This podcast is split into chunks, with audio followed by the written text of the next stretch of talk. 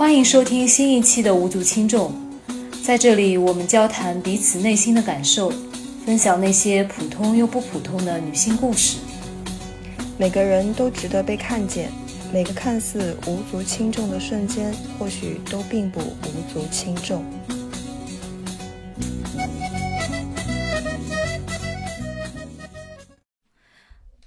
嗯，大家好，欢迎来到新的一期无足轻重，我是主播小米。嗯，今天我们邀请来了一位嘉宾小凡，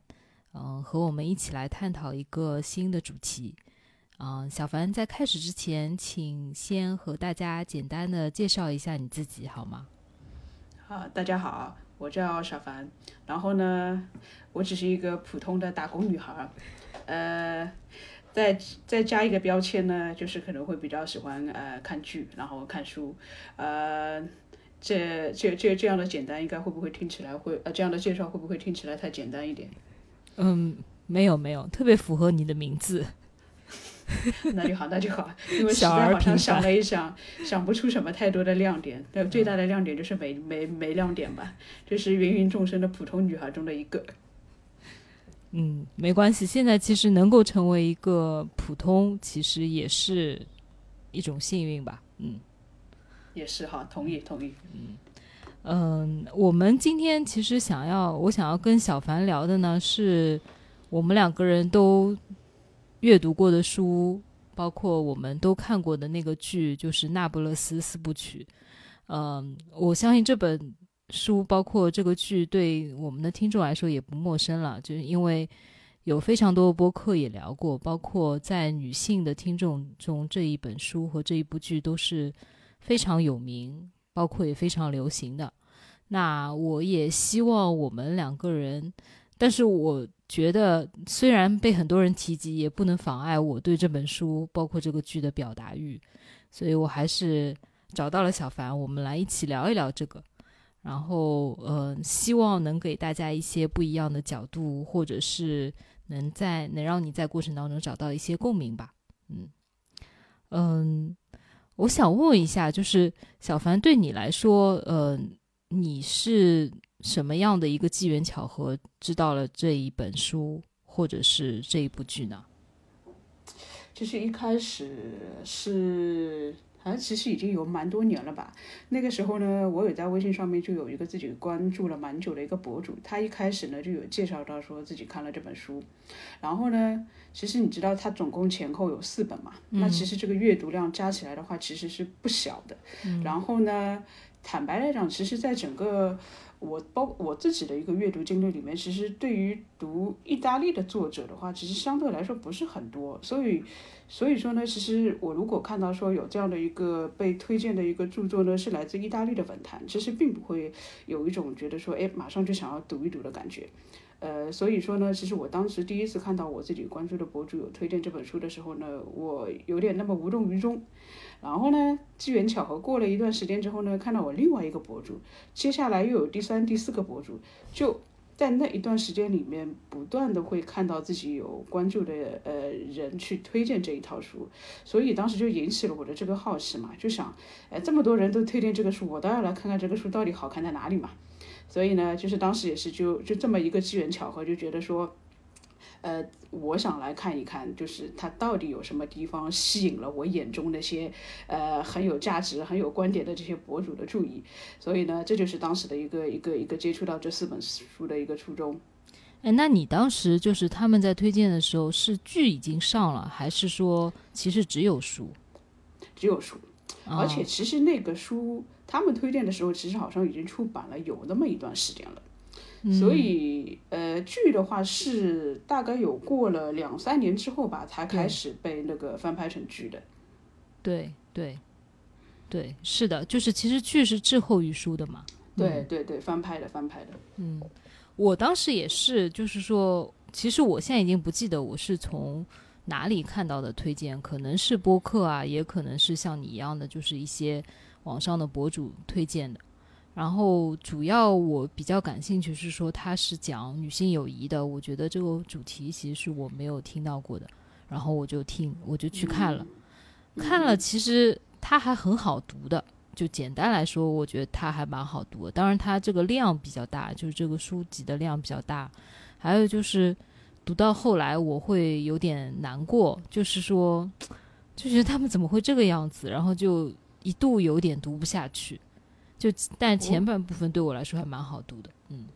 哦，那那那我我我我首先我先非常同意你刚刚说的，就是非常好读。所以为什么我感觉说虽然有厚厚的四本啊，加起来其实读起来非常快。所以这个其实我觉得也是一个作者的文笔功力吧，就让你非常容易读。然后呢，一旦你进入到这个他的编织的这个故事里面，其实你不自觉的就会开始呃，就就这样随着他这个笔触往后面走，你不会觉得说哎后面还有这么多页。这这也是我当时的一个感觉，尤其是在你刚刚开篇的时候，有有那么一个开头会比较难，因为里面首先人物线非常多，对，然后呢，这名字其实意大利人名字嘛，跟那个英文也有点不一样，所以有点难记，有那个尼诺和基诺，我一开始真是搞错很久，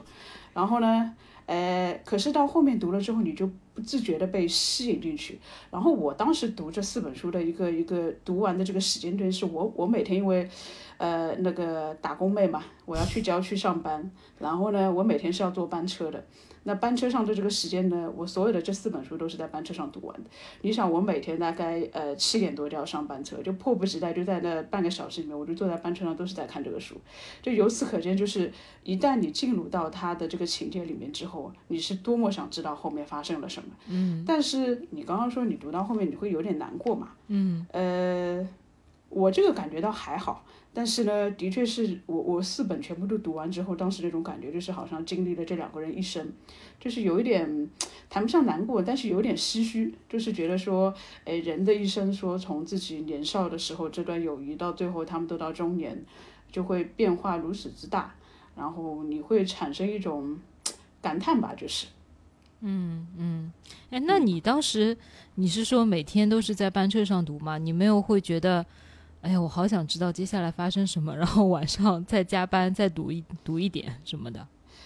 呃，就一开始其实晚上还会读一点，你知道很微妙的是发生在我读到第四部的时候，你眼见着你知道快要读完了，然后你甚至会产生有一点不舍得读的这种感觉。所以到了第四部的时候，我就到晚上刻意的就不读，还是把它留在早上去读。嗯嗯嗯，对，因为是很好的。书，所以想留的慢一点。是啊，嗯，哎，那你之前对意大利啊，包括那不勒斯，你有什么印象吗？呃，那不勒斯的话，其实我有点搞不清楚，我是当时是在看过了这本书之后去的那不勒斯呢，还是先去了那不勒斯之后才看了这本书？呃，或者说，或者说我可能是看了其中的第一部，看完之后我我去了那不勒斯。而且当时为什么会选择去那不勒斯呢？我觉得应该是我刚刚的回答里面第二个会比较可靠一点，因为随着我年纪大了之后呢，我的记忆也开始变得比较模糊了。但我觉得自我说服的第二种可能性会比较高一点，因为我还是能会觉得说我当时为什么会去那不勒斯嘛？因为你想，我第一次去，一般来说绝大部分第一次去意大利玩的人，呃，罗马肯定会去，米兰可能会去，还蛮少人，我相信还是蛮少人会把那不勒斯会选择说去第一次去意大利的一个一个第一站。所以我当时的这个选择其实是非常刻意的。因为我就是想说，去亲身的看一看他在书里面描绘的那种，呃，意大利人生活那种场景是什么样子的。然后我当时去了之后，就是那种感觉就是一模一样，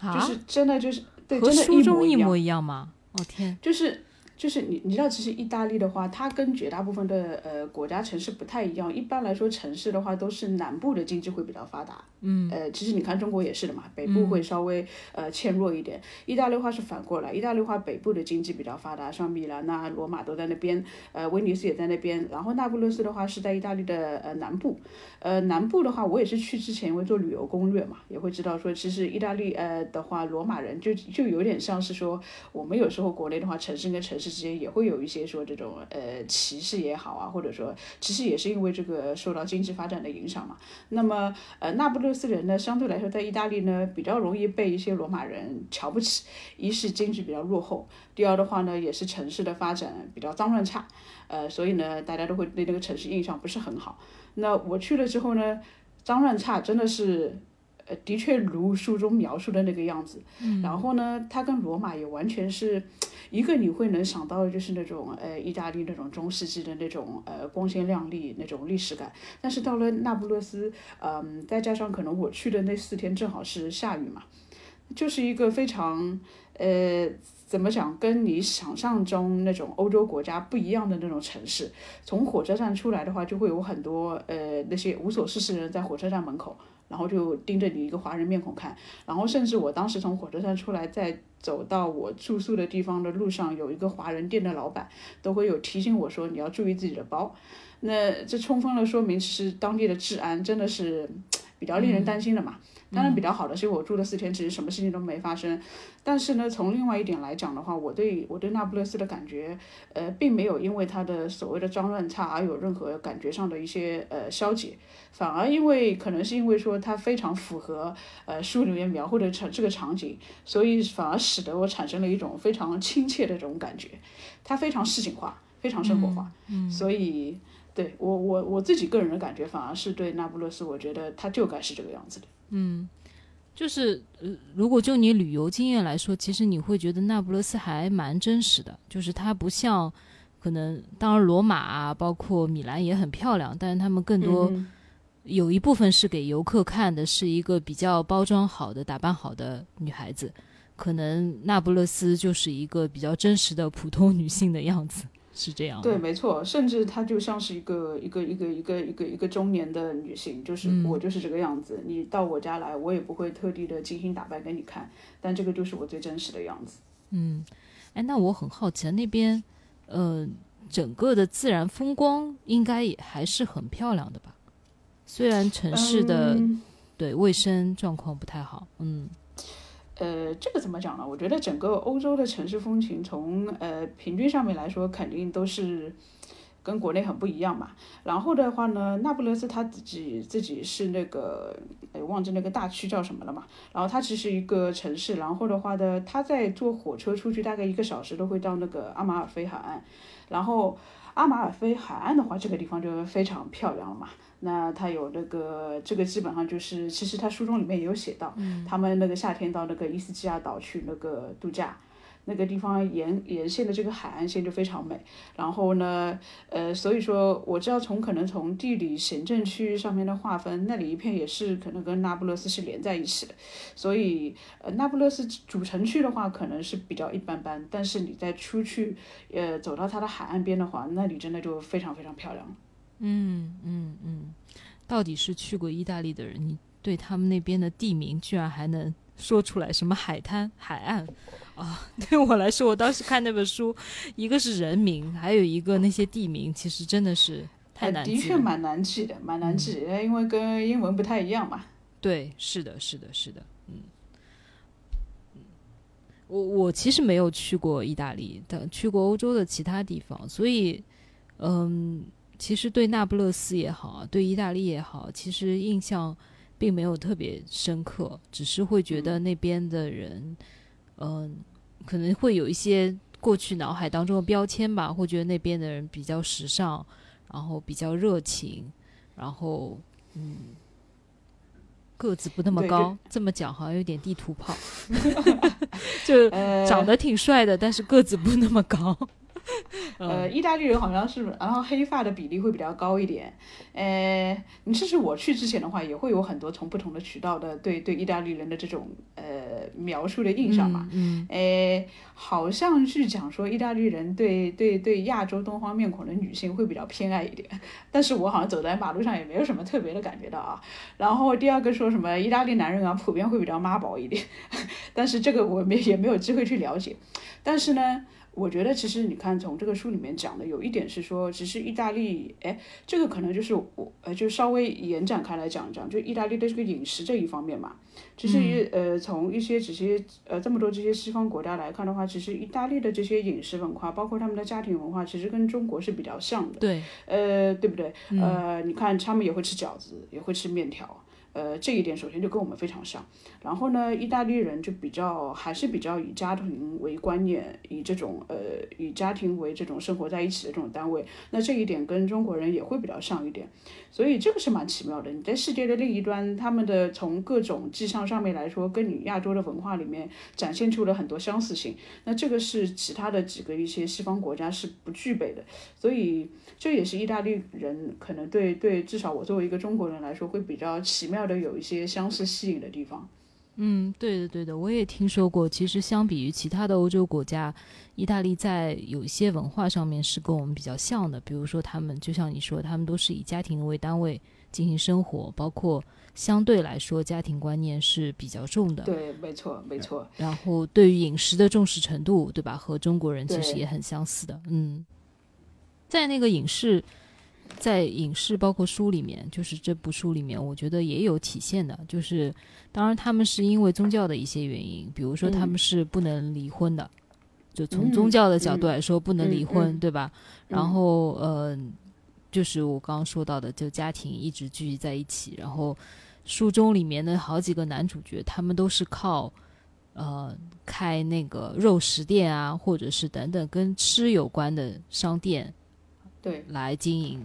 来经营家庭的，包括经营这个生活的嘛，所以其实也可以看出来这些对他们的重要性。嗯嗯，没错。嗯嗯。那我今天其实特别想跟你聊一聊的，我觉得可能也是为什么这本书其实，在女性群体里面是比较有名的。我觉得其实是因为，呃，《那不勒斯四部曲》它其实更多讲的是女性友谊。然后过去可能很少会有一些作品会去讲女性友谊，比如说让我想到的就是我们很多时候看到的，在我小时候的时候，其实我很很少会读到跟女性友谊主题有关的，但一旦有成年的意识看到的，我觉得看到书籍也好，可能更多是影视剧也好，讲到的女性友谊都是在某种程度上在撕逼，就是我我自己的感受，就是感。讲女性竞争会更多一点，什么所谓的宫斗啊，什么家庭剧肯定也是狗血的。我很少有看到，就是像这本剧里面讲的，就是是一个很复杂的女性友谊的情感。嗯嗯，对，嗯。我我我我非常同意你讲的，因为我们可能成长的背景差不多嘛，然后你会看到说，不管是影视剧呃的作品也好，还是呃文学作品也好，呃女性的友谊是处于一种呃相对比较从属的地位，就是总是男性是第一视觉，然后女性的友谊也是为了说去获得男性的关注或者怎么样，它永远是一个第二重要的一个东西。然后呢，女性之间的很多东，女女呃友谊之间呢，这个友谊中间也包括了很多竞争。然后这个竞争呢，其实也是为了夺得男性的资源。所以呢，这一本书，你看它，呃，完全是以女性为第一视角，所有的这个故事线的展开都是围绕着这个呃这两位女主，所以就很不一样。就是你会蛮少会看到说，哎，这本书纯粹的就是在讲呃女性的所有她的生活。那自己作为女性的话，会看到这样的一个一个一个一个一个作品。来呃通篇的描述呃女性的一个成长的过程，她所面临的友谊也好，家庭也好，呃婚姻也好，所以会非常容易引起女性的一些共鸣。所以我想这个也就是为什么我们呃至少我们两个人也也也甚至可能包括其他很多喜欢这本书的女性会觉得这本书呃非常读起来会非常呃有共鸣的一个原因。对对。而且就是可能很多过去讲友谊的都会把友谊描述的非常好嘛，然后就是就是互相支持，然后互相互相帮助，甚至为了友情，呃，牺牲很大或者是什么的。但他这本书里面讲到的其实是一个很微妙的情感，然后我觉得其实几乎也是每一个女性会体会过的，就是。我虽然跟你是很好的朋友，但是也很多时候，可能有些时候也会有所谓的嫉妒的心理、比较的心理，包括内心也会有很多的挣扎。我觉得这些东西是，嗯，从来没有被提到过的。嗯，至少我是有这种经历的，我不知道你有没有。这个可能很多女性都有，但是。可能没有，我有，怎么会没有呢？我觉得，就但凡是个女性，但凡你女性，只要是一个你有交朋友的女性，一定都会有这样的感觉。但是，呃，我觉得可能放在我们国内比较主流的价值观来讲，这可能大家都会觉得说，哎，这不是一个很正面的东西，甚至会觉得说，哎，这是不是我心里面比较阴暗自私的一面？所以绝大部分人不会呃把它讲出来，或者说羞于去讲出来。那你看，就像你刚刚讲的，我们接触到的一些友谊，呃，绝大部分都是非常呃正面的一个宣扬，就是好朋友应该要怎么怎么怎么样啊。但事实上，我们自己作为个体的女性的体验会来讲说，其实其实并不那么一回事情。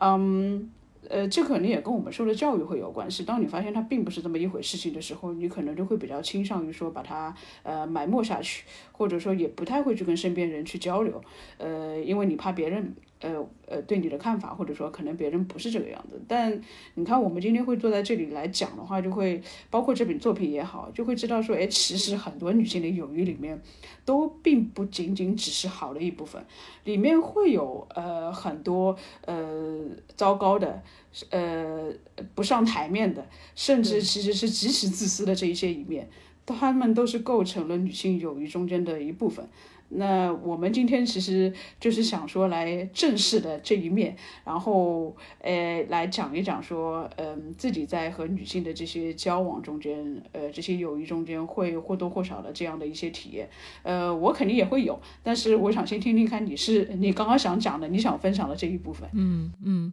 首先我是觉得就是说，即使有这种不上台面的东西，也不代表它不是一段好的友谊，就是。所谓的感情其实就是没有那么纯粹的，只是说我们过去被教育了，就会觉得哦，好像我如果是把他当真的好朋友，我就不应该嫉妒他，我就不应该，呃，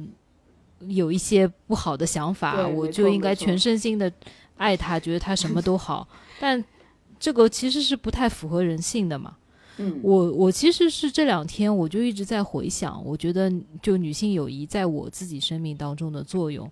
然后我就会发现，好像对我来说，这个嗯，整个友谊是有不断不停的阶段，然后还蛮有意思的。就是我就突然想到，我其实，在嗯，在我差不多小学的这个时候吧，很小了，那个时候也就十岁以内，嗯，十岁左右。然后我当时是有想到了我的好朋友，我是有一个很好的朋友，我们两个人是同桌，然后几乎是形影不离。但是你要让我描述我们当时的友谊的状况是什么呢？就是我对于他，我完全是他的一个跟随或者模仿者，就是他喜欢什么明星，我也喜欢什么明星；他喜欢穿什么样的衣服，我也喜欢穿什么样的衣服。嗯，我感觉我们两个人像连体婴一样，但是大多数时候我是。以他的喜好为主，当然我并没有觉得不舒服啊，是什么的？我只是现在回过头来，以我现在的年纪，我去看当时，我觉得很有意思。然后包括事后有其他的人跟我说：“哎，你还记得当时小学的谁谁谁吗？”当时我我就觉得，为什么他每次说什么你都说好的，都说 yes，就是 可能我那个时候就是受了。觉得友情是应该是这个样子，就应该玩无条件的支持、包容、拥趸，对，绝对服从。然后后来就是很奇怪的是，因为我们是呃从小学，然后进了同一个初中，然后到了初中以后，我们并不是一个班级。嗯，我跟他很莫名其妙的互相再也没有进进入高中以后，呃，进入初中以后再也没有说过一句话。嗯，就是莫名其妙的绝交了。嗯，我我其实原来都已经不太记得这件事情了，但最近突然想起来，我就会觉得，哎，这个也是一个很有意思的现象。就是其实我不知道男性之间会不会有，就女性之间会有很多嗯很微妙的情感，然后也有很特别的一个关系。然后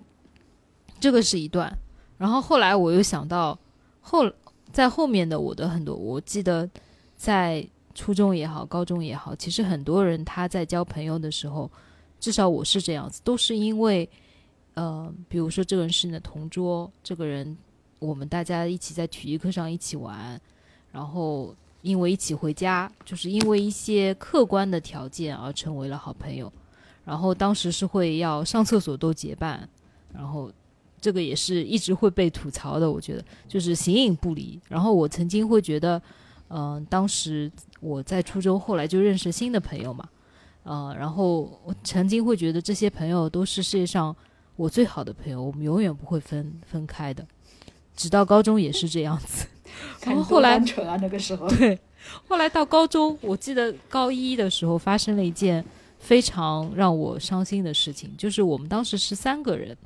嗯、高中是住校的，然后我们这三个人是在一个寝室里面，就关系很好，一起上厕所，一起分享秘密。很多时候，高中时候为什么会跟这个人好，就是因为我们去分享了我们在班级里面暗恋哪一个男生，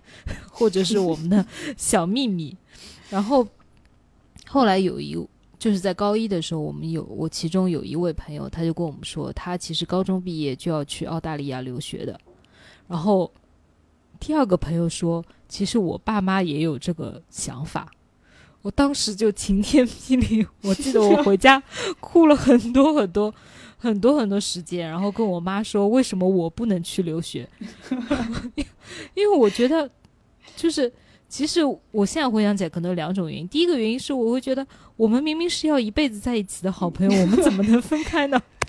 你们你们怎么能有一种他们不要你了的感觉。对对。第二种，我会觉得呃为什么我朋友有的我没有呢？我也想要嗯出国留学。就这嗯个时候，其实已经有一点嫉妒的这种情绪在里面了。嗯，所以我就觉得从 就是这个是青春期的这一段友谊，我会觉得已经很有意思了。就是可能是一个个例吧，但是刚开始是模仿，后面就会呃后面就会抱团嘛，嗯，然后会有一些所谓的分离的焦虑，然后最后又会掺杂一些小小的嫉妒的这种情绪。嗯，我我我我我想跟你讲的，这个绝对不是个例。就是，尤其是尤其是我觉得，就是你看，你刚刚发生的都是在你初中、高中的这个时间嘛。嗯然后我相信所有的小姑娘在那个时候，基本上在班级里面都会有自己那么呃一两个所谓的这种好姐妹嘛。然后呢，我其实也有，我初中的时候，我们当时有三个人会比较要好一点。然后呢，我其实跟你出现了，就几乎可以说是一模一样的一个一个状态，就是你知道，三个人的友谊里面，总归会有一个就是比较有点显得像是那种三个人的这种呃 leader 的这种感觉。嗯啊，对吧？他会比较来呃作为一个主心骨，然后呢，另外会有两个说是比较呃随从的这种丫鬟这种感觉，比较依附于他的。那么呃，当时我其实跟你就比较像，基本上就是那个人说他想怎么样，那我就都会呃怎么样，就是自己的想法不重要，但是以他为主。呃，那个时候呢也不会觉得说，哎，我怎么就是一百样都是听他的，就那个时候还没有这种意识，就觉得说，哎，大家只要在一起我就很开心，然后他只要带我玩。然后我就也很开心。然后呢，但是三个人知道女性的友谊，呃，微妙就是微妙在三个人，其实你很难做到一个两两之间的完全平衡，总归会有说其中两个哎稍微要好一点了，哎是其中一个人呢就会觉得说有被疏忽了，然后甚至说这种要好也会有一种，呃动。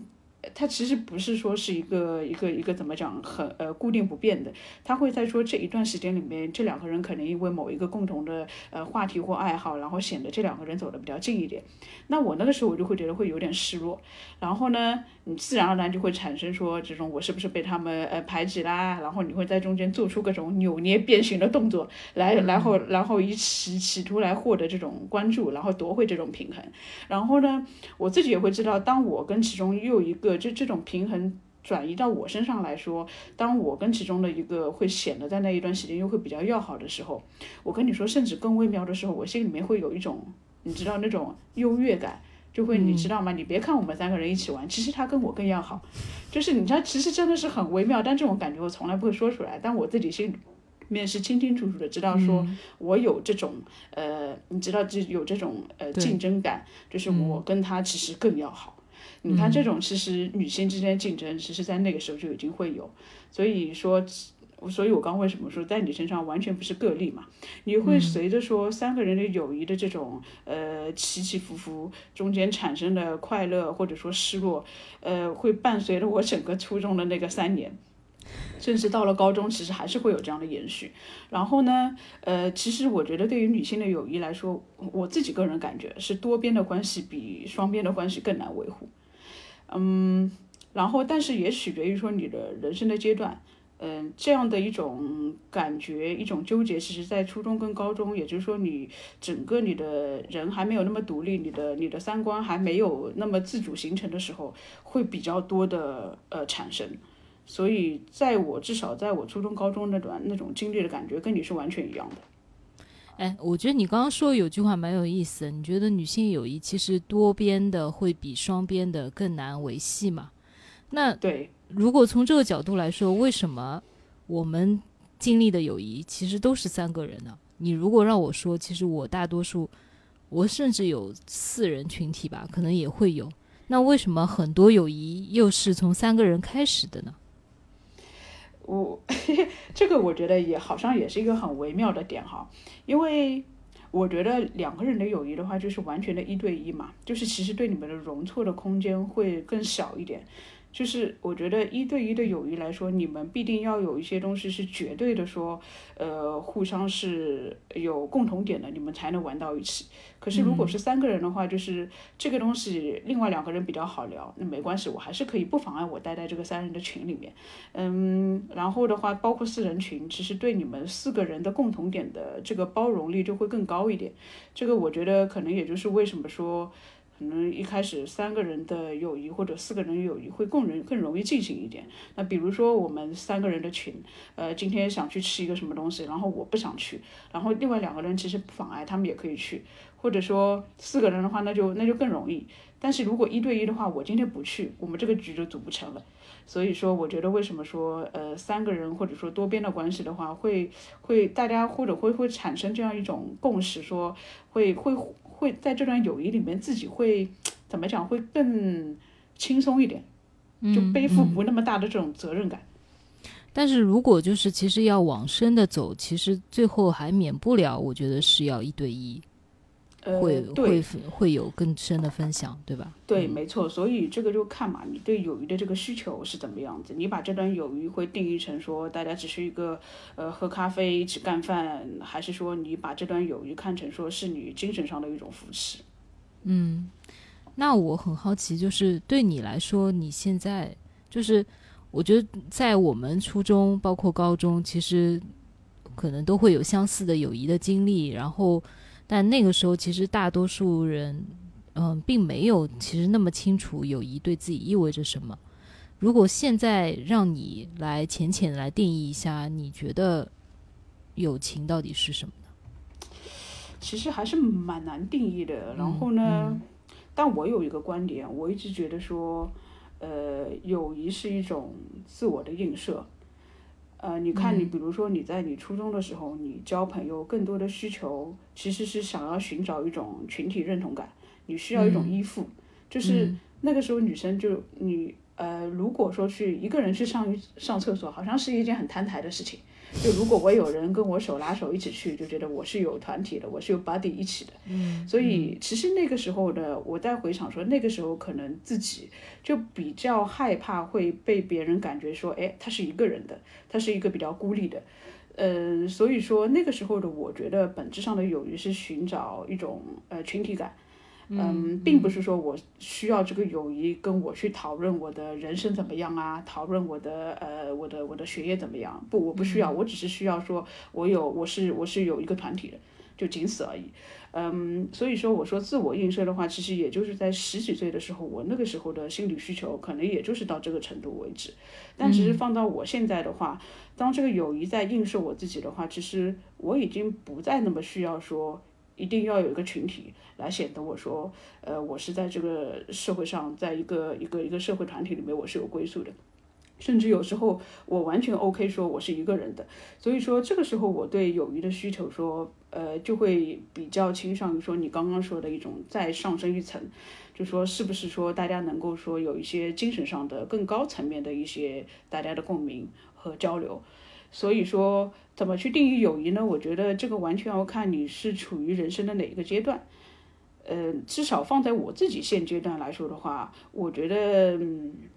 友谊是一个，它是只要你跟人交往，它一定会产生一个附加品。但是真正的友谊的话，它是一个稀缺品。嗯嗯，你你刚刚说到就是友谊其实是个人映射嘛？对，其实突然让我想到，就是说有可能在初中或者高中就曾曾经的友谊，其实更多时候我们是想证明，就像你说的，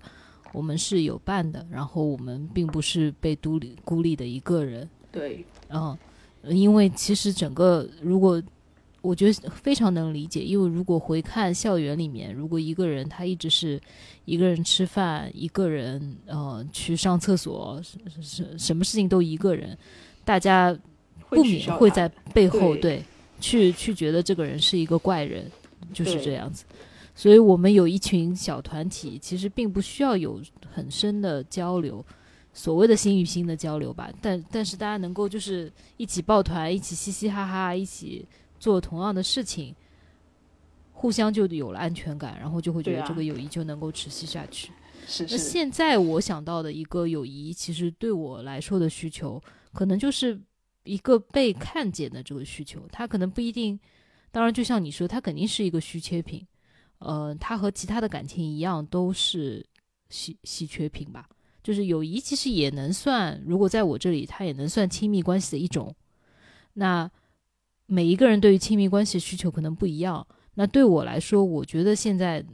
如果友谊能够做到的话，或者是如果是我希望寻找的话，可能就是被尊重、被看见，就是是高于当时曾经的这个需求的，但是也只是满足于我当下的某一个需求，就是。为什么我们会跟一个人建立比较亲密的联系？其实也是希望能够看见彼此、理解彼此。当然，尊重是底线吧？我觉得是。嗯，对，没错。而且人嘛，就归根到底，它其实是社会性的动物，它是需要说，呃，有一些分享。然后呢，尊重当然肯定是底线。然后我非常同意你讲的，友谊其实也是一种亲密关系的一种。所以说，其实处理亲密关系是需要一定的能力的。呃，所以为什么我讲，其实维系一段呃好的友谊，其实并不并不是一件太容易的事情，它是需要你一些能力的。呃，甚至这些能力是非常怎么讲？我觉得不那么容易，甚至是挺稀缺的。嗯，但是呢，呃。它又是一个比较流动性的东西，也就是说，比如说，比如说打比方说，我现在三十几岁，呃，我需要的是这样的一段友谊，因为这个完全取决于说当下的我，呃，我的需求是怎么样子，嗯，也许呢，我今天这个答案再过十年的话，也许它就不适用了。那么回过来来说，比如说现在我跟你是很好的朋友，你可以满足我现阶段的一些分享欲也好啊，一些一些表达欲也好。也许等了，我就也许等到四十岁的时候，其实我们就没有办法再继续成为朋友了。那个时候，也许我变得不爱表达了，不爱分享了。但只要但凡你还是那么爱表达、爱分享，也许等到四十岁的时候，我就没有办法跟你再继续成为朋友。这完全是一种可能。所以我说，嗯，友谊其实呃比较难。所以为什么回过来来说，你看，其实他们那个 Leno 跟那个 Lila 在这个里面，就是从两个人从童年到中年就。这么长的一段友谊，我觉得是非常呃令人就叹为观止的，就太难太难了。就是怎么样可以人跟一个另外一个人做到说，整个自己的一个成长过程中都做到不断的互相有期盼，并且还伴随着争吵，可是最终却不分离。所以我觉得这个是是是是非常难的。嗯，我觉得有一部分可能也是因为命运的关系吧，是就是让他们只只有命运才能解释了。对，交织在一起，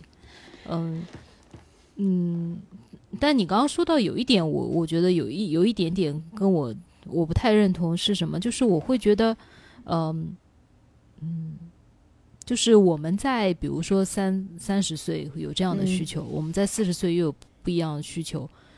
但是不一定我跟他就不是朋友了，就是有可能我们断联了，嗯，但是。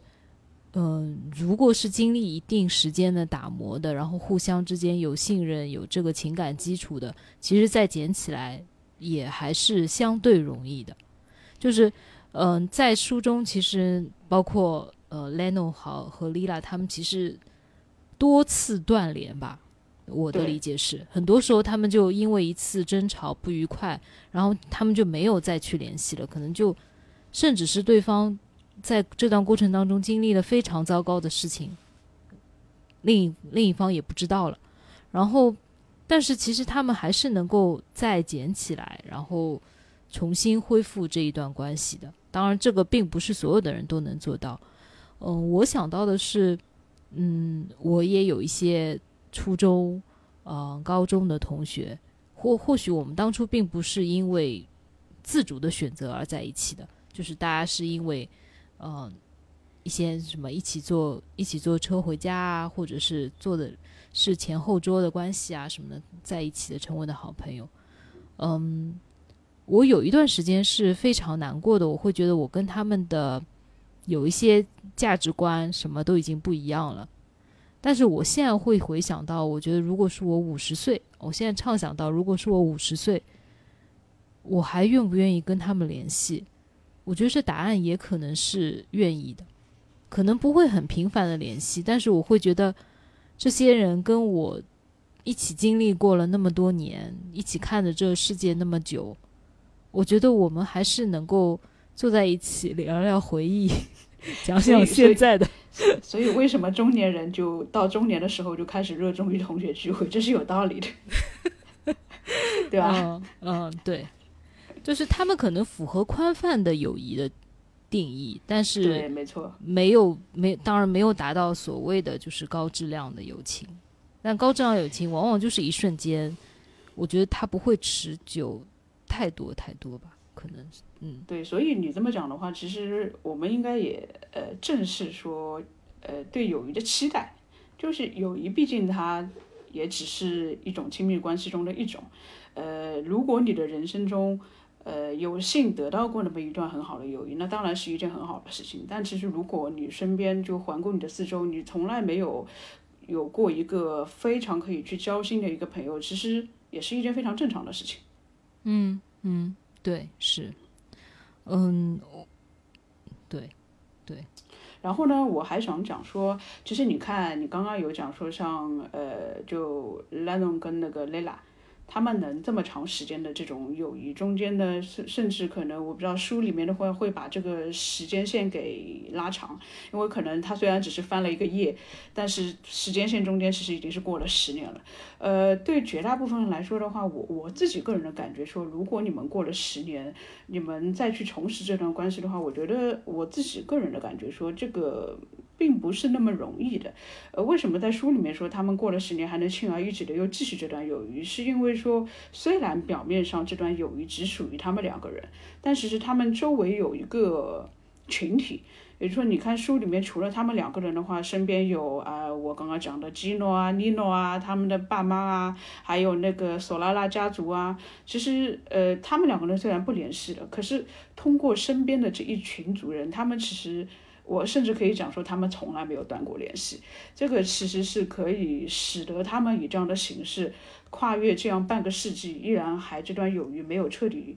断掉的一个可能性之一。但其实对我们自己来讲，呃，你看我。呃，我初中同学、高中同学，甚至小学同学，我其实现在没有一个人在联系的。那这个一方面是因为说，呃，这绝对说起来有那么一点凄惨哈，就是，但是呢，也也也也也由不得我，嗯。我觉得我我当然有那么一些些，其实有微信，但其实加过之后，其实没有再讲过话。嗯，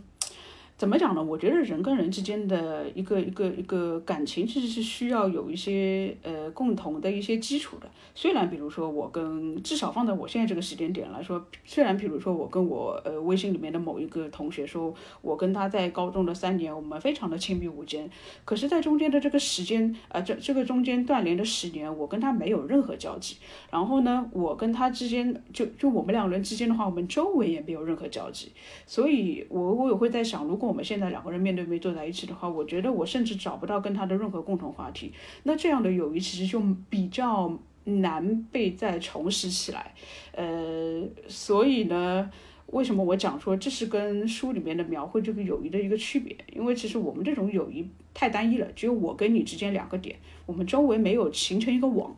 嗯，那再讲到说为什么人到中年好像对这点事情就不那么在意了呢？这可能就是回到我刚刚讲的，回应我刚刚讲的人的这个不同的阶段。那放到中年的话，其实可能你那个时候你的人生的一些呃重心也好，或者说你你你你你想要的东西也好。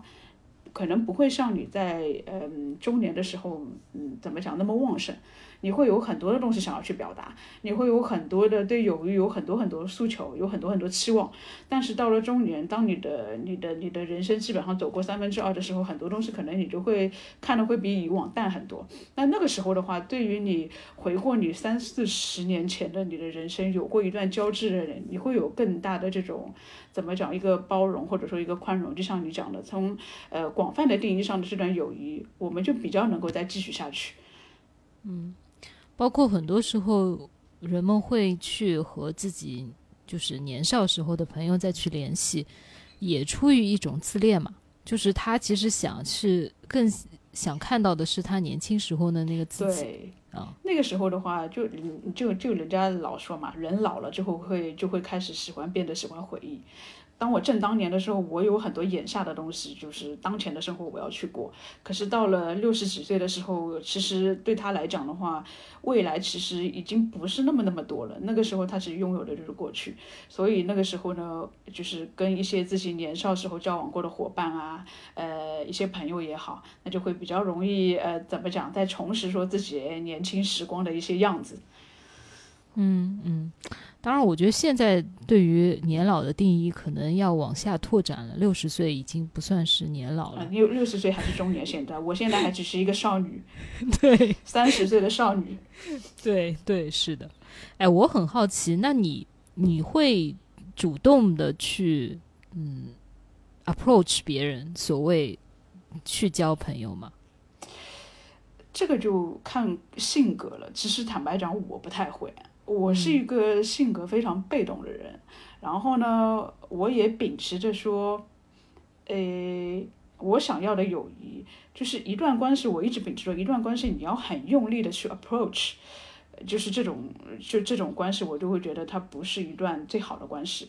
嗯，但是我有一些些改变。因为我以前的话，我我我我跟你讲，我以前的一个一个莫名其妙在心里面秉持的原则，就是也不知道从哪里来，真的是就是你知道，你人在年轻的时候总有一些这个那个的毛病，然后呢，莫名其妙的一些坚持。我那时候的对自己的一个心里面的原则就是，我绝不主动联系任何一个人。就是那个时候，真的是就是就就像脑脑子里面某根筋搭住了一样，就觉得这个是自己为人处事的哲学。但是其实我现在会开始有一些改变，就是有时候我也会去问一问说，哎，最近怎么样，或者找一些话题。因为怎么讲，这可能也是说自己嗯一些认知上面的一些改变。因为我觉得任何一段关系的经营都是需要花一些心思的，就是你从来不主动去 approach 别人，其实别人也没有义务去 approach 你。嗯，那我自己又没有，我又不是，嗯，怎么样？人民币人见人爱，所以别人没有义务说一定每一次都要那么主动。所以我有一些，呃，怎么讲反馈，或者说是一些，呃，怎么讲一些一些一些一些怎么讲回馈也好，一些一些感感谢别人也好，我其实是应该要做一些这个这这样的一些主动去跟别人去联络感情的。这也是我自己，其实我自己回想说，在过去的。三五年的一个性格的改变吧。嗯嗯，呃，我我我之所以问这个，其实是跟你比较相似。我也觉得我是有一些改变的。就是我我记得我以前又是在小很小的时候，就是我当时是住在老房子里面，我跟我的邻居呢，我们两个人隔了一扇窗，就是在家里面的有一扇窗，我们是能够看到对方叫到对方的。我记得以前他，嗯，我很想去找他玩。但是我都不愿意主动 的去迈出，对这个去敲这个窗去叫他或者是什么的。然后我因为又从那个窗里面呢，我是能够看到他在家里面，比如说打开了积木在那边玩。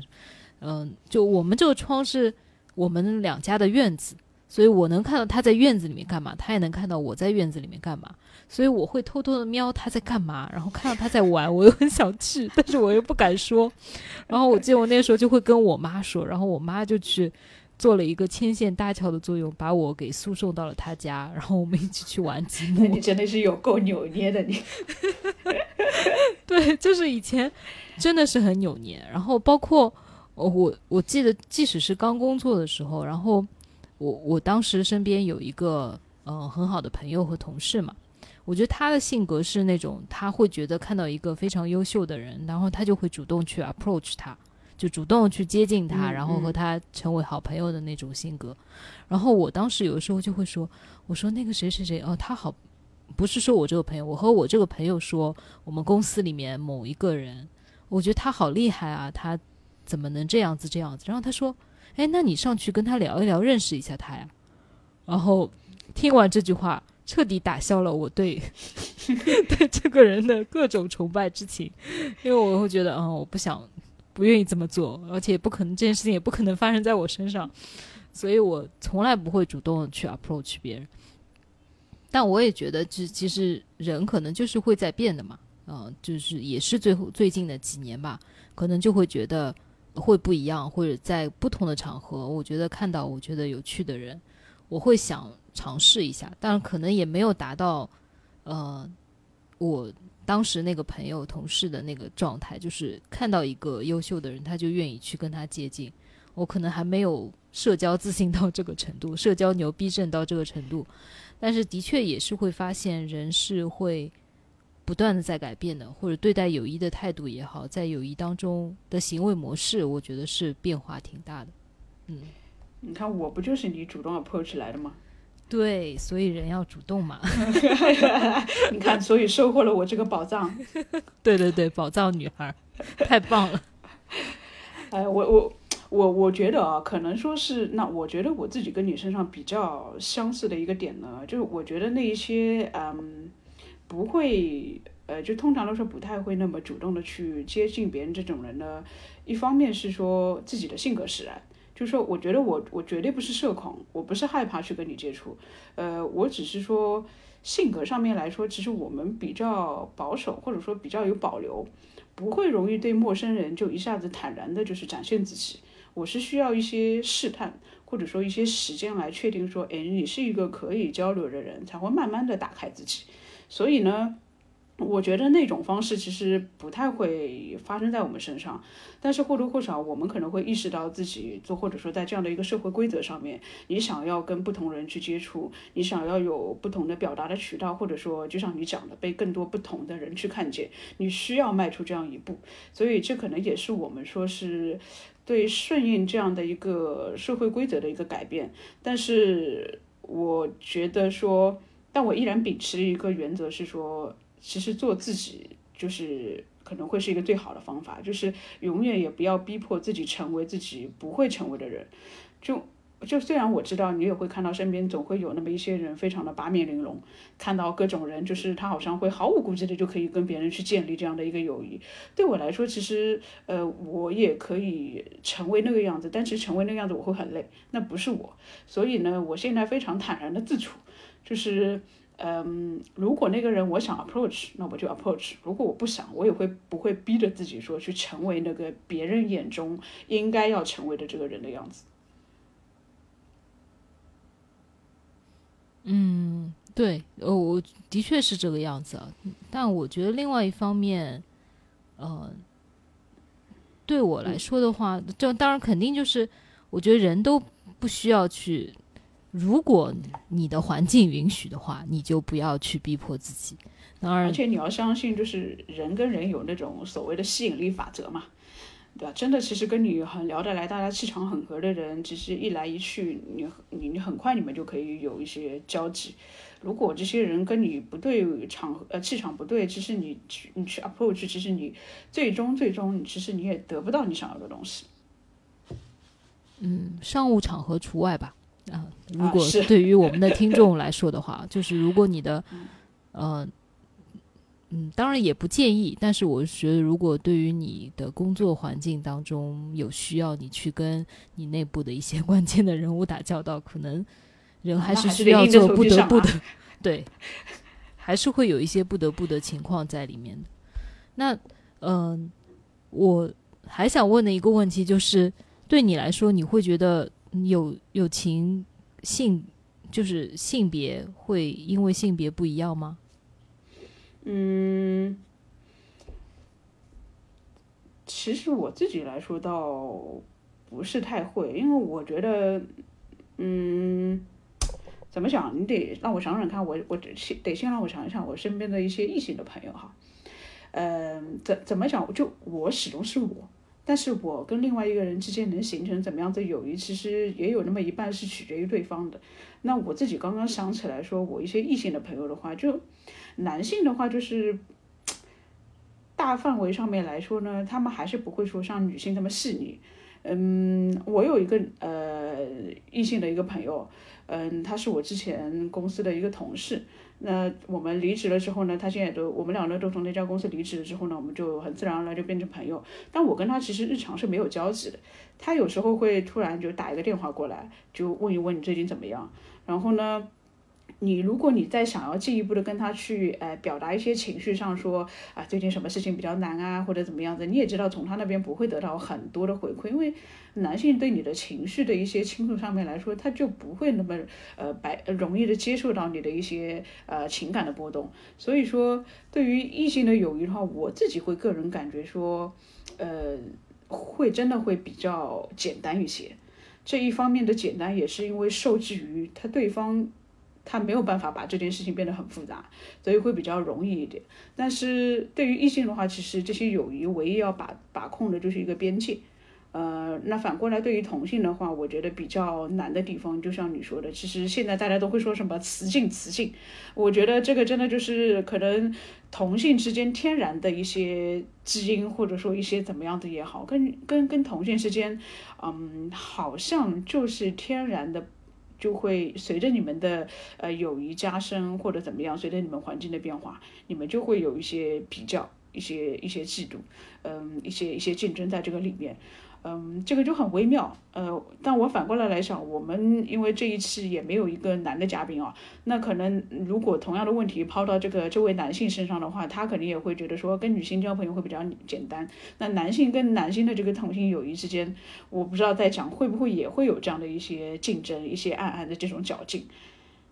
嗯，我觉得如果回到就是这本这本书这一套书，就是《天才女友》这套书里。第一本或者是后面几本，就是他们其实，在童年有一有一群人是一起长大的嘛，相当于都在这个社区里面一起长大的。他们其实，我觉得从某种程度来说，就是一个性别没有，我觉得至少在小的时候，其实没有标签那么强的，就是呃，大家都是可以一起玩、一起分享的。但可能慢慢长大了以后，可能慢慢的就是两位女主人公会走得更近一点。但其他的人仍然是，我觉得保有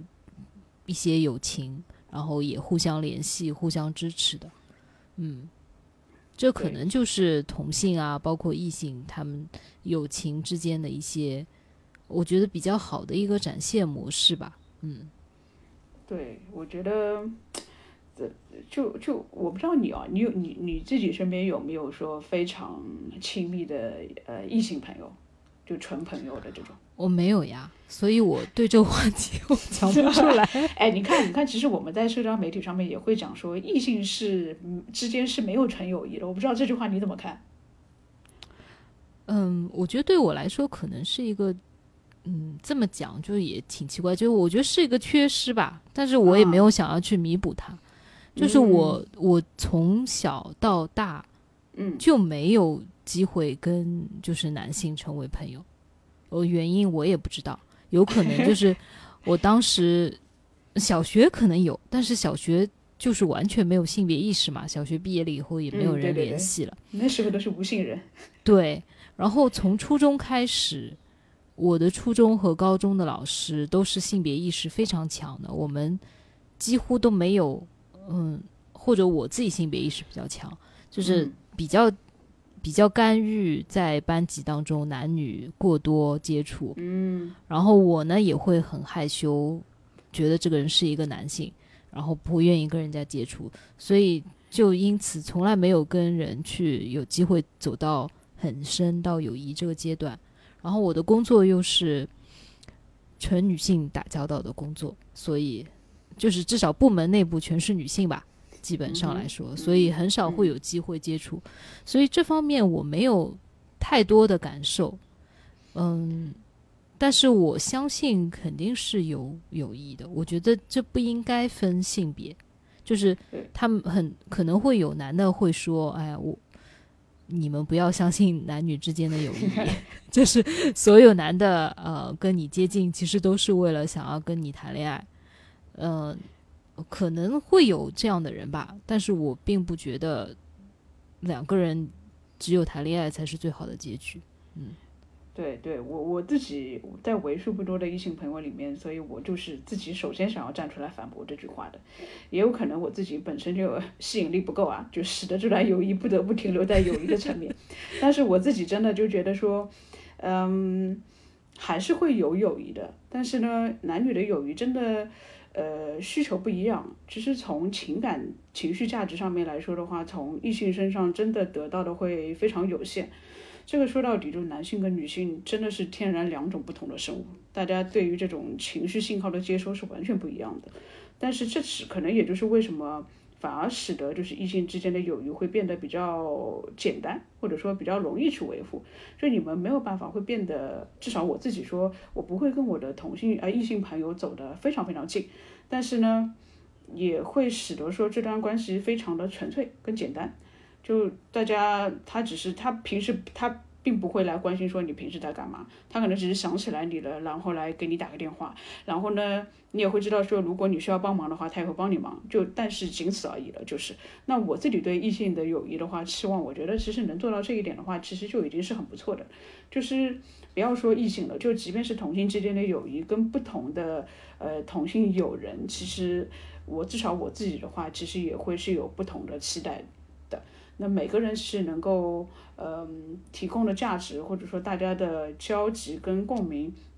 都不太一样。那有一些朋友，哪怕他是同性的话，可能你们也是比较多的，只是局限于聊一些啊衣服啊什么，最近有什么八卦啊。但你也会知道，在你心里面有那么一些同性朋友，当你会有一些，你会更愿意跟他聊一些更深层次的一些问题的。对，我觉得可可能会给不同的人设定一个期待。在我以前是我不会做的一件事情，但我现在我觉得是我越来越会做的事情，就是，嗯，对我原来可能都是奔着最好的去的，然后 但是会有很很大的失望嘛，就会觉得非常不一样。然后说到底，其实人和人就是非常不一样的。对，没错。我觉得给每一段关系就是设定一个合理的期待，我觉得是。对自己身心健康比较重要的一件事情，不太容易太有太多的失望啊，或者是什么样的，嗯，对我自己的话，其实对于人性，我我可能算是比较偏悲观一点点的吧，因为。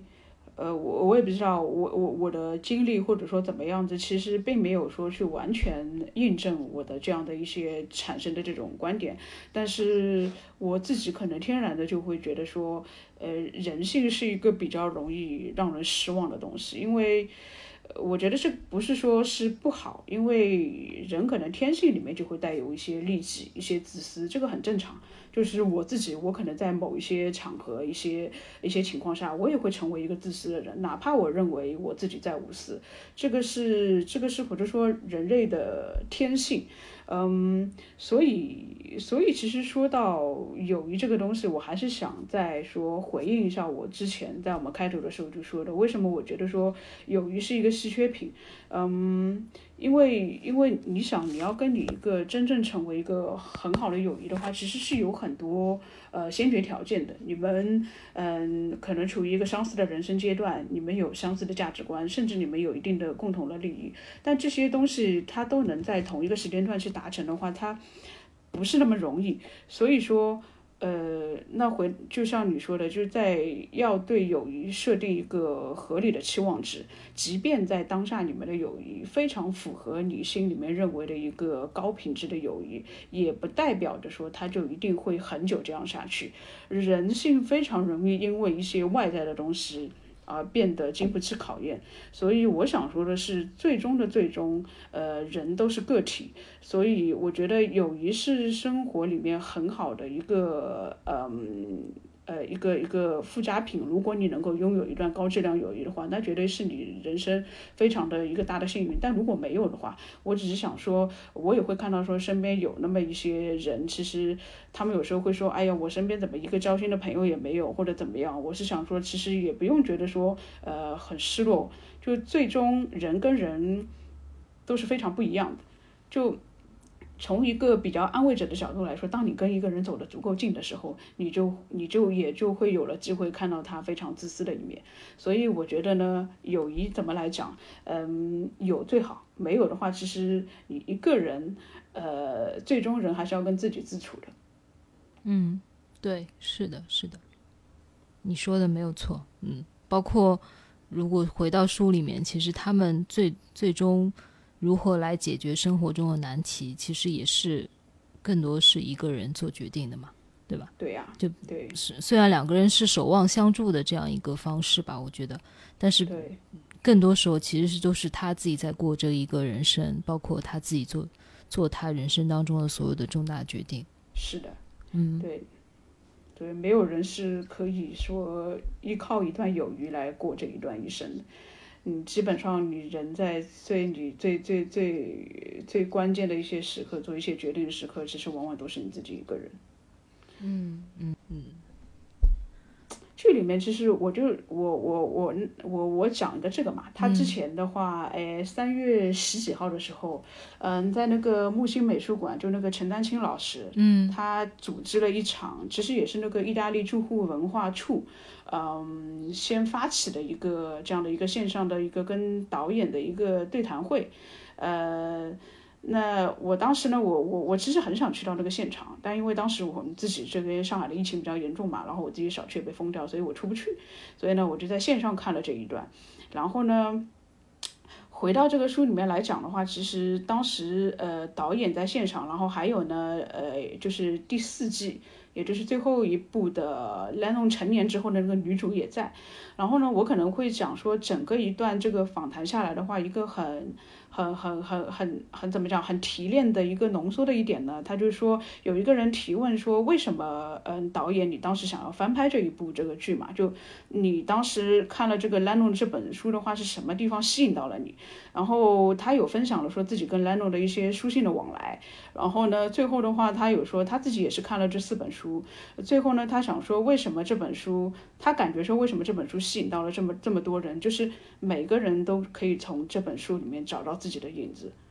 所以这个也是我讲讲说这本书可能给所有的阅读了这本书的人带来的一个一个一个可能大家这么多人最大的一个共鸣。嗯嗯嗯嗯，所以你就是在就是导演这个相当于采访当中，他其实就分享到他他想要翻拍这一部剧的原因，就是因为他觉得是每一个人都能够找在这个。书里面找到影子，他觉得这个是很打动他的一个点，对吧？对，然后你看，其实我们今天讨论的角度只是说，呃，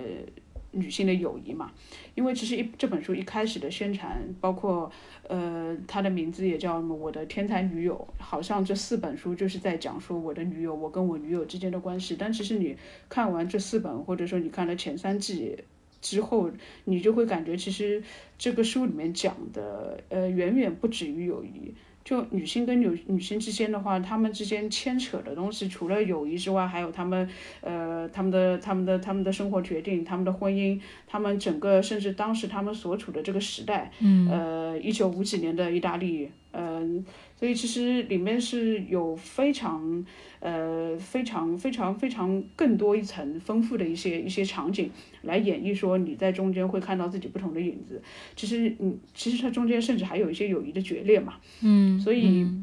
我觉得为什么说这本书，我觉得它所谓的伟大之处，就是在于说，它不光光只是友谊，它有友谊来映射出去，会有你人生中的呃千种万种。对对，而且我觉得就是肯定是要以这样的一个整个人的生命的形形式吧，生命或者生活经历的形式来呈现，才会嗯更加有力量。因为如果单单只是讲一个有有友情或者友谊，其实是很难让这个故事体现的比较丰满。我们也很难只是从一份感情里面去看到，就是背后的他所想要表达的一些东西嘛。嗯，对，而且其实每个人就像那个导演讲的，我相信每个人看了这本书，就像我们今天来聊的这个话题。呃，如果我们有机会再请第二、第三个女性来聊，可能每个人都可以聊出自己对友谊不一样的看法和经历，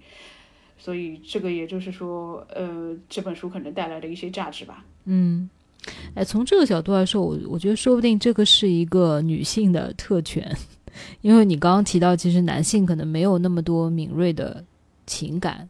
至少不是那么明显嘛。那可能是因为女性有这样的一个情感，所以才会在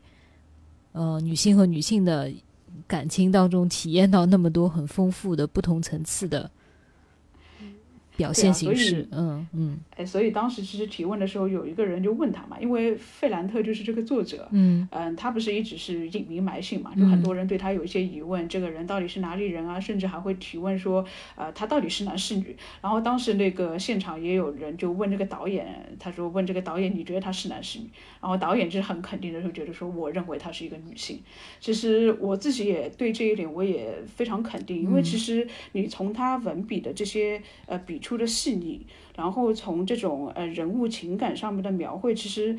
这种东西可能就是就是女性对于女性才更容更才比较能够感同身受。就是我自己会觉得说，哎，这种呃心里面的这种呃变化，只有女的才会懂女的。嗯，对。所以我认为他作者一定是一个女性，只有女性才能把这些心里面的活动描绘的这么细腻。嗯，对，是的，是的，就是只有女性可能，嗯，才。体会过这种东西，他才能够把这些能够完完全全的表达出来，然后表达的那么清楚。然后我记得我之前，嗯，就是也是有一位女性的博主吧，她组织了一次线下的，就是，呃，相当于我的天才女友第三季的观影会，就她邀请了差不多有十多位吧，十二位的女性，仅限女性的听众。去到他的家里，然后我们大家一起就是用了一个投影幕布，然后去观看呃第三第三部的第一集和第二集嘛，因为当时刚刚上映，就是刚刚他开始有就第三季刚刚上上线吧。然后嗯，我我就是首先就是说我说一下我看剧的体验啊，就是我是先看书再看剧的，那嗯。我相信和其他的作品是一样的，书其实是比剧更丰富的。就是我在看书的时候，其实是会有非常多的想象，然后剧其实是想象当中的一个表现形式嘛。然后，包括剧，其实它因为时间的限制，它表现的比较精炼。我甚至有一些并没有读的那么懂，就是没有在对我来说，我当时就没有读的那么懂。然后，嗯，可能。剧对我来说更多是看这样一个丰富的表现形式吧，然后被他情绪所牵扯，但是他背后的所谓的深意我没有听，没有看的那么明白。但是我们那次就是一起去，嗯，在就是大家线上线下的聚会嘛，给我一些很不一样的体验吧。我觉得第一个体验是说，嗯，我我觉得可能原来很多很多。这这部剧也好，或者是很多话题，女性聚在一起讨论的方式还真的挺不一样的。就是大家讨论了很多很深的话题，就我之前也跟你提过，有些可能我并没有办法理，并没有办法过去从来没有想过，或者原来不是我的思维深度的那个程度。但是我就会觉得，哦，大家聚在一起，这种讨论、这种共鸣的这种感受，让我会觉得，哎，还蛮好的。就是，嗯，这个这个就和书我们为什么？我也觉得这部这部剧的这本书的作者是女性，就是只有女性能写出这种情感，然后可能只有女性能够读懂这种情感，然后所以女性在一起的讨论才能够达到这样的一些情感细腻的深度吧。嗯，对，完全同意。包括那个我刚刚讲的那个场次，我是看镜头一扫，下面来参加的基本上全部都是女性。就就就我觉得，可能女性对于这个话题其实有太多的呃话想讲，然后呢，但是女性的友谊在其实，在友谊的这个大范围里面，它不是一个主流的话题。所以，可能当一个女性去跟另外一个男性去表会说，哎，我跟另外一个女性朋友之间的这些烦恼也好，这些快乐也好，呃，作为一个男性，其实他没有办法很好的去，嗯，呃，去明白或者说感同身受你你们的这些中间的这些种种，嗯，所以有的这些东西可能真的是只有女性跟女性之间才能够很好的 get 到对方想表达是什么东西，所以这中间就就就只能讲说实在是太微妙了，嗯。所以为什么也就是说，嗯，就女女性就往往会比较容易感性嘛。那对于男性这种绝大部分都是那种直男的这种这种这种男性生物来说，他真的不能够很好的呃明白你们讨论的是一个什么东西。所以这一点上面来说，我会觉得说这一个导演是一个男性，又好像是一件蛮出乎意外的这个事情。可是我完全同意你讲的，其实那一方面可能是因为这个受制于说单部剧的这个时间的这个限制，其实剧里面对于这个他们的友谊的这些展现还是比较说是就点到为止。因为，嗯，我所以如果有机会的话，其实我还是会建议说大家去看一看这个原著书里面，其实对这些友谊的展现会更丰富、更细腻、更直观。对，是的，我也会给你带来更多的对于，其实我们现在在聊的女性的友谊究竟是个什么东西，会有更直观的感受。嗯嗯，对，嗯嗯。我觉得总的来说，其实我还是觉得，嗯，当然，就像你前面说到的，女性友谊可能是一个稀缺品。嗯，我我是属于比较乐观的，我还是希望，我特别是上次那个线下的经历，也会线下的观影也会给我一个感受，我会觉得，嗯，因为我过去会有一种感觉是，嗯，我。嗯，应该怎么说？就是我，我觉得我身边的有一些朋友，其实跟我的想法会越来越不一样了。我有的时候会觉得啊，是不是就我自己会想的比较多，或者我们关注的点，我关注的点是不是已经和主流不一样了？但我那次去观影，我会发现，怎么有十一个我？可能没有那么夸张，但是大家大家想的话题很像，然后说的话题是能够共频的。嗯，就对我来说的话，我还是觉得，嗯，即使没有找到就是所谓的长久的，或者是真正的心灵互通的友谊，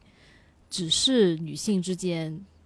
现在的一个结伴也好，互相的支持也好，一个简单的交流也好，其实也是很好的。当然，我们退回去说，一个人你也要做到很好。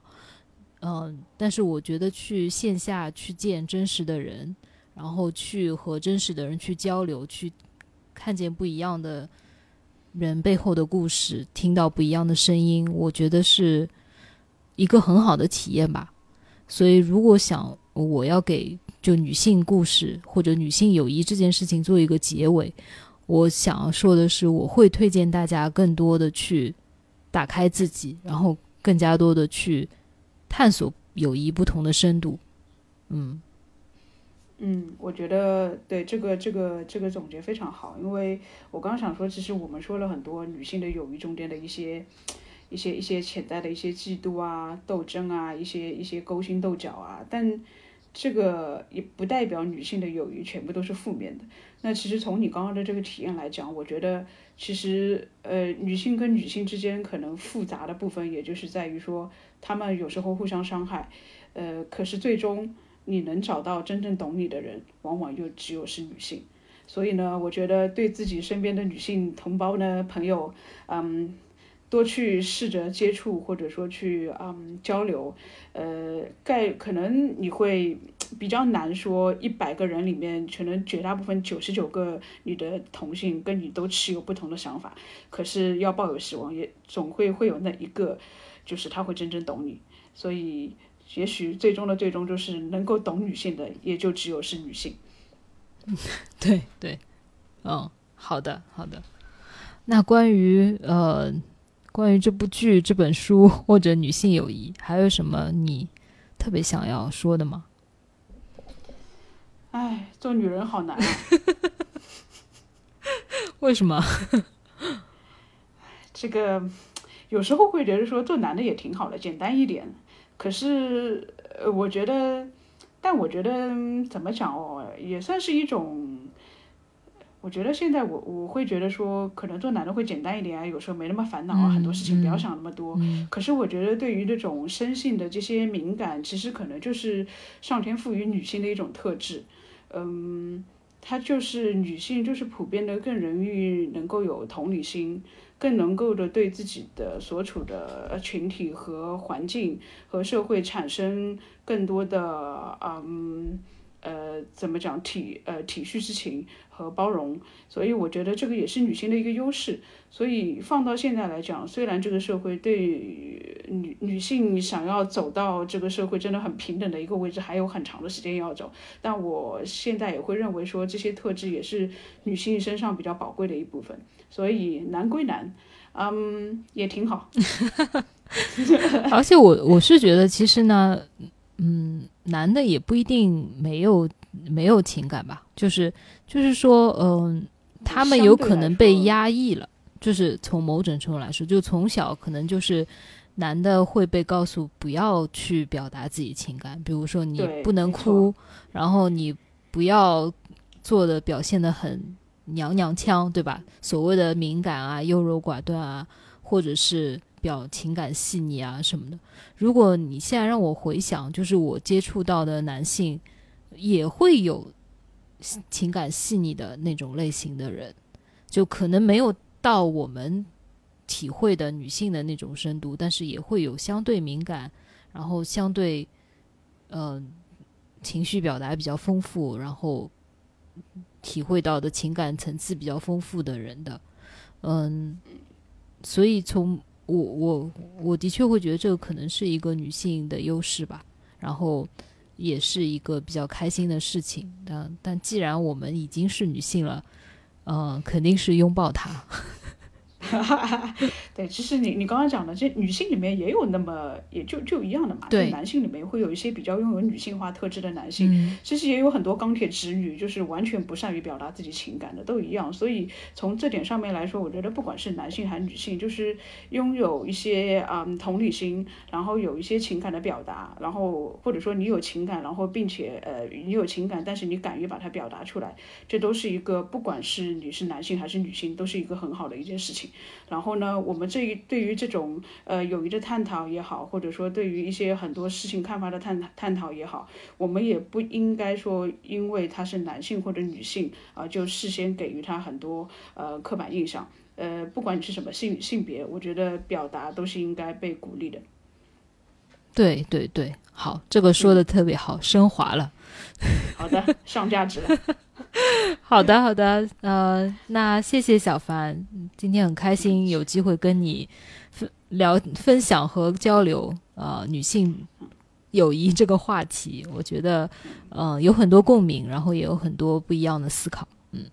嗯，也谢谢主播有这么好的一期节目来有呃给到机会，我们可以去聊这样的一个话题。好，那我们今天就到这一边，谢谢大家，再见。谢谢，拜拜。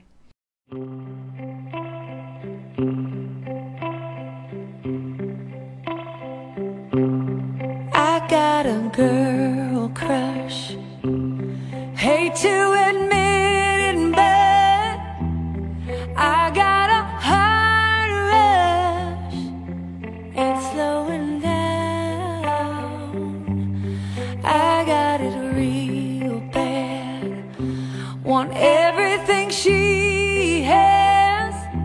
that smile and that midnight laugh she's giving you now. I wanna taste her lips, yeah, cause they taste like you. I wanna drown myself in a bottle of her.